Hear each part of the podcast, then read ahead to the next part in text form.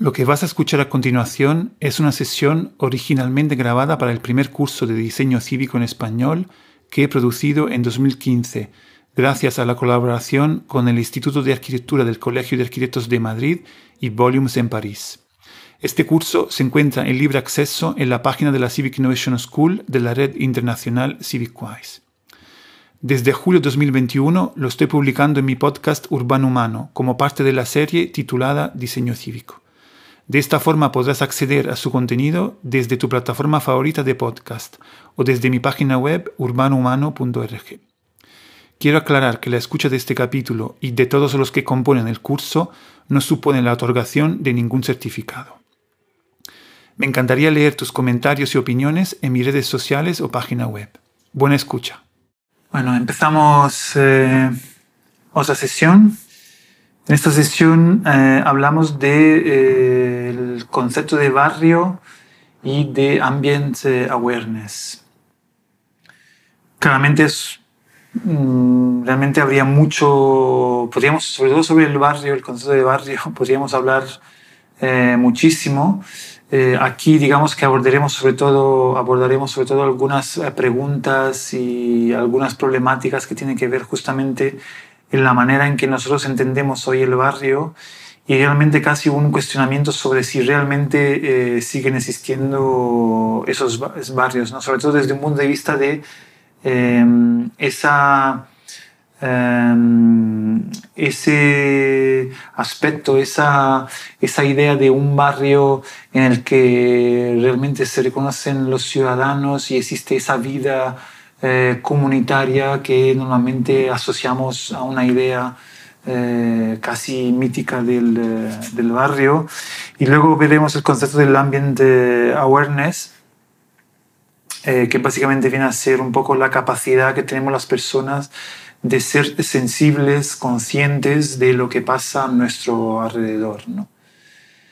Entonces, vamos, vamos primero un poco a ver ese cuestionamiento del, del barrio. Es decir, no quiero ser eh, polémico, ¿no? pero digamos que eh, lo que quiero evidenciar es que en muchos casos cuando eh, seguramente existe esa idea tan mítica ¿no? del, del, barrio con su calidad de vida, donde la gente se conoce, existe una comunidad, la gente se implica, existe una, una identidad local fuerte, etcétera, etcétera, etcétera. ¿no? Pero digamos que, y seguramente sabemos que esta idea eh, quizá en, muchas ciudades es algo que eh, eh, hasta hace un tiempo ha existido y hoy realmente nos encontramos en una situación un poco, un poco diferente. Entonces, lo que yo quiero evidenciar es que en muchos casos, cuando hablamos de cómo mejorar las ciudades, se habla justamente de un retorno a esa imagen del, del barrio con sus vidas en las calles, con sus comercios, etcétera, etcétera, sin luego uh, realmente profundizar en el por qué esos barrios tenían ese, eh, ese modelo y esa configuración eh, social. ¿no? Eh, básicamente el cuestionamiento viene sobre todo en cómo en muchos casos las personas pertenecemos a, a, un espacio urbano. ¿no? Seguramente eh, sigue existiendo eh, muchos, eh, muchos barrios donde, y seguramente, desafortunadamente, puede ser que incluso los barrios, los barrios más extremos, ¿no? los barrios más ricos y los barrios más pobres, donde realmente su población es una población, digamos, em, que, digamos que es una población que ha habitado allí desde muchísimos años, que sigue ah, habitando allí, donde hay poca movilidad, ¿no? donde las personas realmente eh, se siguen conociendo porque ha habido poco movimiento. ¿no? En realidad en muchas ciudades hay muchísimos cambios, muchísimo movimiento, eh, las personas cambiamos de barrio, cambiamos de ciudades, hay, entonces una emigración y inmigración eh, continua. Y entonces es bastante mm, probable que las personas que viven a nuestro alrededor no sean las personas que eh, vivían allí hace 10 años, etc. Entonces, digamos que se vuelve cada vez menos probable esa situación en la que nosotros eh, vivimos eh, en un espacio donde nuestros vecinos son los mismos desde más de 10 mm, años, una generación, etc. ¿no? Eso para mí es relevante porque es problemático, porque esa idea de barrio de calidad en el fondo eh, incluye esa solidaridad social eh, que existe en el momento en que las personas que viven, que comparten un territorio se, se conocen. ¿no? Eh, en esos casos, cuando no hay esa conexión entre las personas, un barrio acaba siendo simplemente un espacio donde muchas personas conviven y eh, realmente en muchos casos realmente hablamos de, de barrios donde las personas son todas eh, iguales eh, entre ellas, es decir, socioeconómicamente son todas, em, pertenecen todas de alguna manera a una misma clase social, y son todas muy parecidas. ¿no? Decía un, profesor eh, de, mi, de, de, mi universidad en, en Madrid que, que, él no quería saber nada de sus vecinos, lo decía un poco provocando, en el fondo no quería saber nada de sus vecinos porque son aburridos, ¿no? porque eran todos iguales a, a él, ¿no? porque en el fondo cuando tú vives en un barrio, en el fondo eh, lo que estás eh, haciendo es...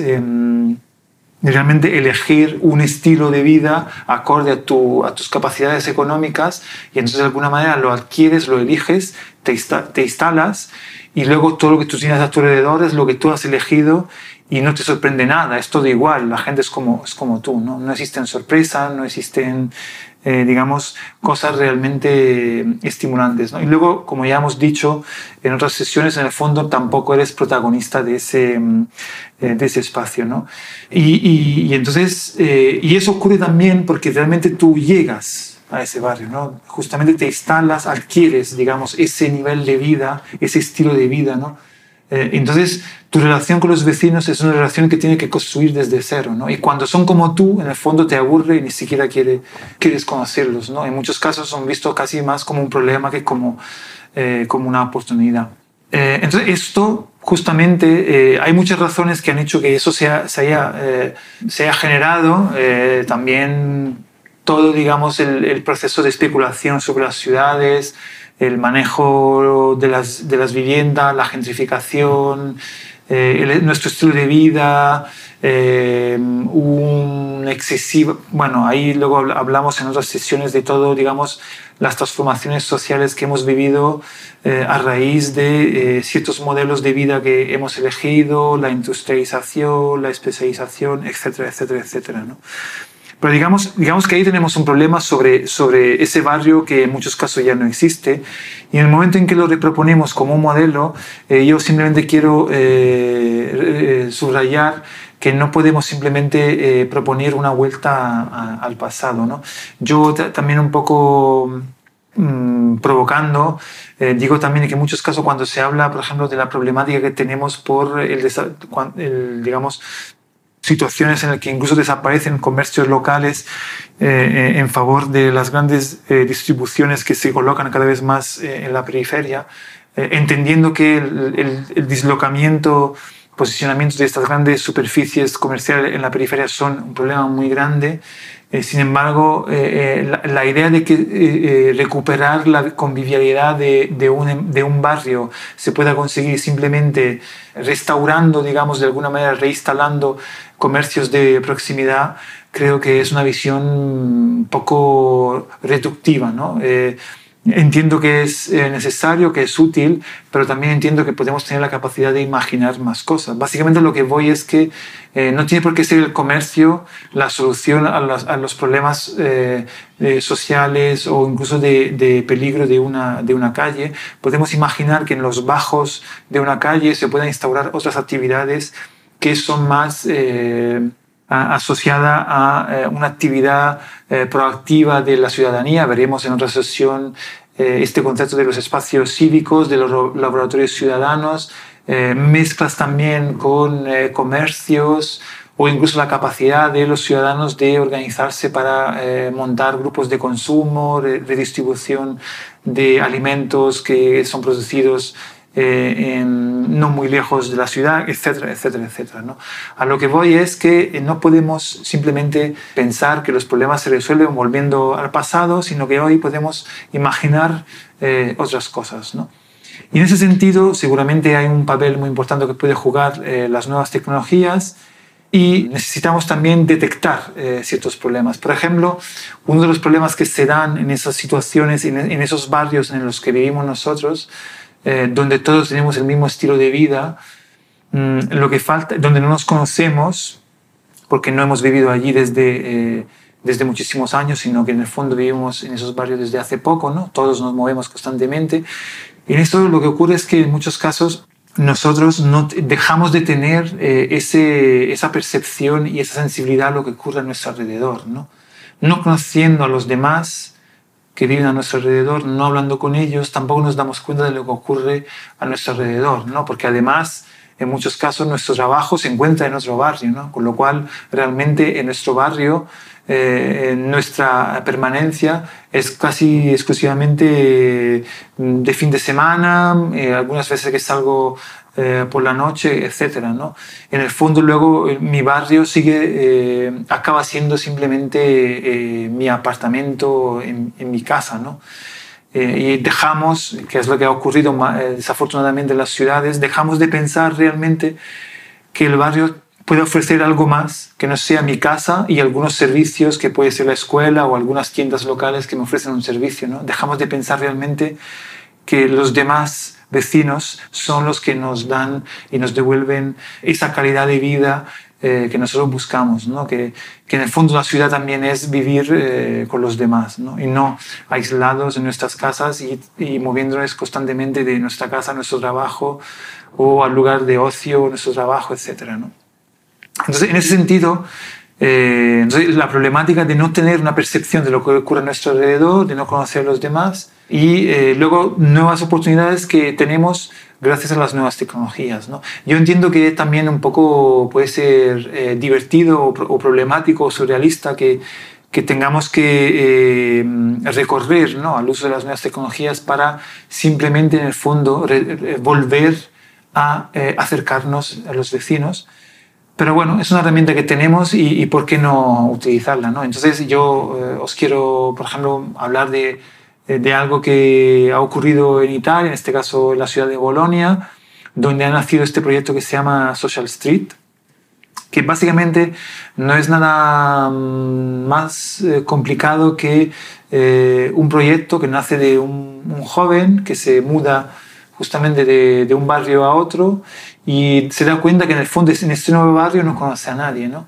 Pero también se estaba fijando que estaba pasando constantemente eh, sus noches chateando con los amigos que vivían eh, en, los otros, en otros barrios, ¿no? Utilizando Facebook o otros eh, social networks.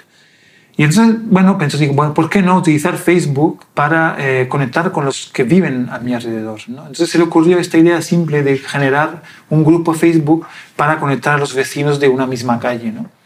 Y realmente hablando con algunas personas, invitando amigos de amigos, de repente se genera este grupo en Facebook y eh, en este grupo de Facebook lo que ocurre es que eh, las personas empiezan a conocer a los demás, empiezan a tener también una mejora de esa percepción de lo que ocurre a su alrededor y, eh, y luego eh, acaban eh, intercambiando recursos, información útil sobre el propio barrio y acaban encontrándose físicamente. ¿no? Es decir, que en el fondo se hace siempre, casi siempre que se generan este tipo de proyectos, luego cuando las personas al final que comunican digitalmente viven cerca, siempre es más fácil que luego ocurra ese encuentro presencial. ¿no? Y es lo que ha ocurrido en este caso. ¿no? Y y entonces, bueno, eh, estas personas se han conocido y entonces eh, cada vez más hacen cosas juntos. ¿no? Y yo he tenido la, la, oportunidad de entrevistar a uno de los, eh, digamos, participantes y, y, promotores de este, de este proyecto. Y esta persona lo primero que cuenta es que en el fondo lo que, lo que está claro es que con este proyecto ha mejorado su calidad de vida. Ha mejorado su calidad de vida porque ahora, a partir de ese proyecto, cuenta que con mm, por lo menos 50 personas eh, de la que confía, ¿no? Entonces, cada vez que hay un problema, cada vez que hay que hacer cosas, cada vez que hay incluso que planear algo tan tonto como dar un paseo por el barrio, tiene otras personas con las que proponer y desarrollar este tipo de, cosas. ¿no? Y luego también para los problemas, eh, ayúdame en esto, guárdame mis hijos, etc. ¿no? Y entonces él dice, bueno, ha mejorado muchísimo mi calidad de vida, hay una, un ambiente social mucho más interesante que no es eh, realmente, que no tiene que ver justamente con algo que yo pueda conseguir con los viejos eh, parámetros, digamos que no son servicios que tú compras, ¿no? no se trata simplemente de acceder a esos servicios, ¿no? no es una cosa del barrio que tenga la tienda que tenga, o que tú tengas la capacidad de acceder y pagarte económicamente esas cosas, ¿no? sino que es un tema de relaciones sociales eh, con las personas. Y mm, otro ejemplo eh, importante también es eh, la capacidad justamente de aprovechar esas, esa capacidad de comunicación digital para darnos cuenta más de lo que pasa a nuestro alrededor. otro ejemplo, una comunidad de vecinos en Madrid que ha empezado a utilizar el, el WhatsApp todo surgió a raíz de un problema con la calefacción central de este edificio y alguien empezó a proponer a los vecinos de agruparse alrededor de un grupo en WhatsApp.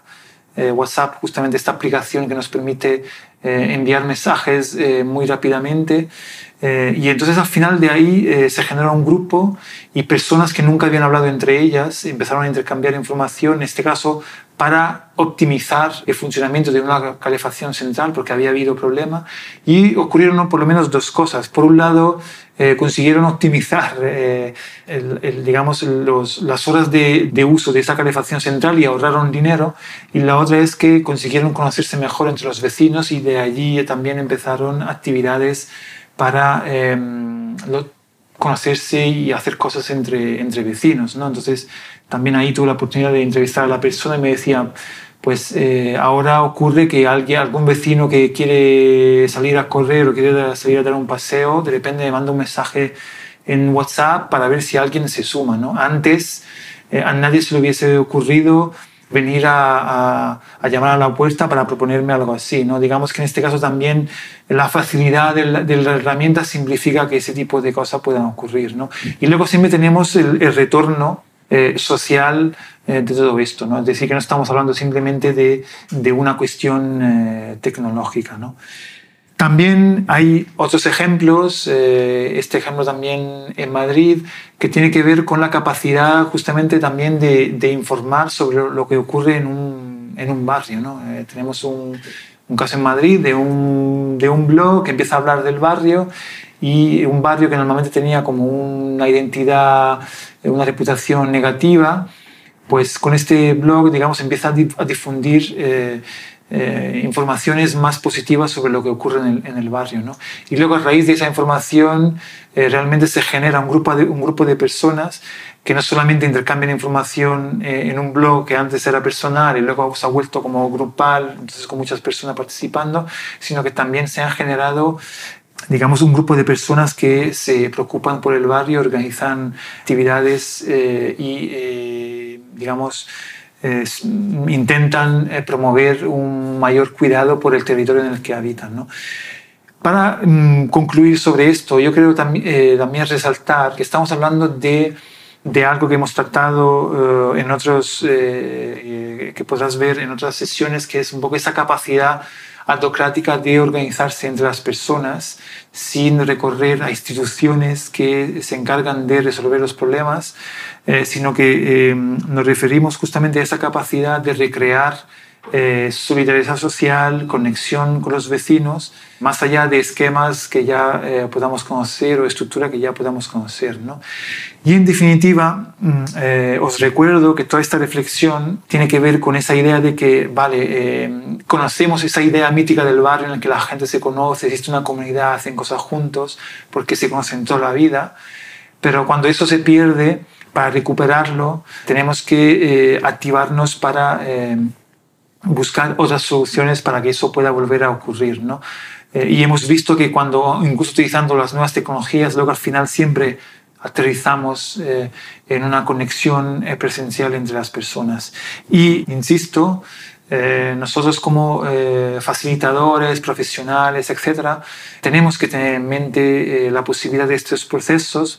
Podemos ser facilitadores y promotores y también a la hora de plantear de qué manera intervenir en un territorio para mejorarlo, tener en mente que podemos pensar en ese tipo de procesos, no, no solamente porque tengamos que ser nosotros los que lo inician, sino que nosotros podemos ser los que promueven primero, esta cultura en el ámbito de la gestión pública y también nosotros podemos ser promotores de eh, situaciones, infraestructuras que luego puedan dar lugar a este tipo de situaciones.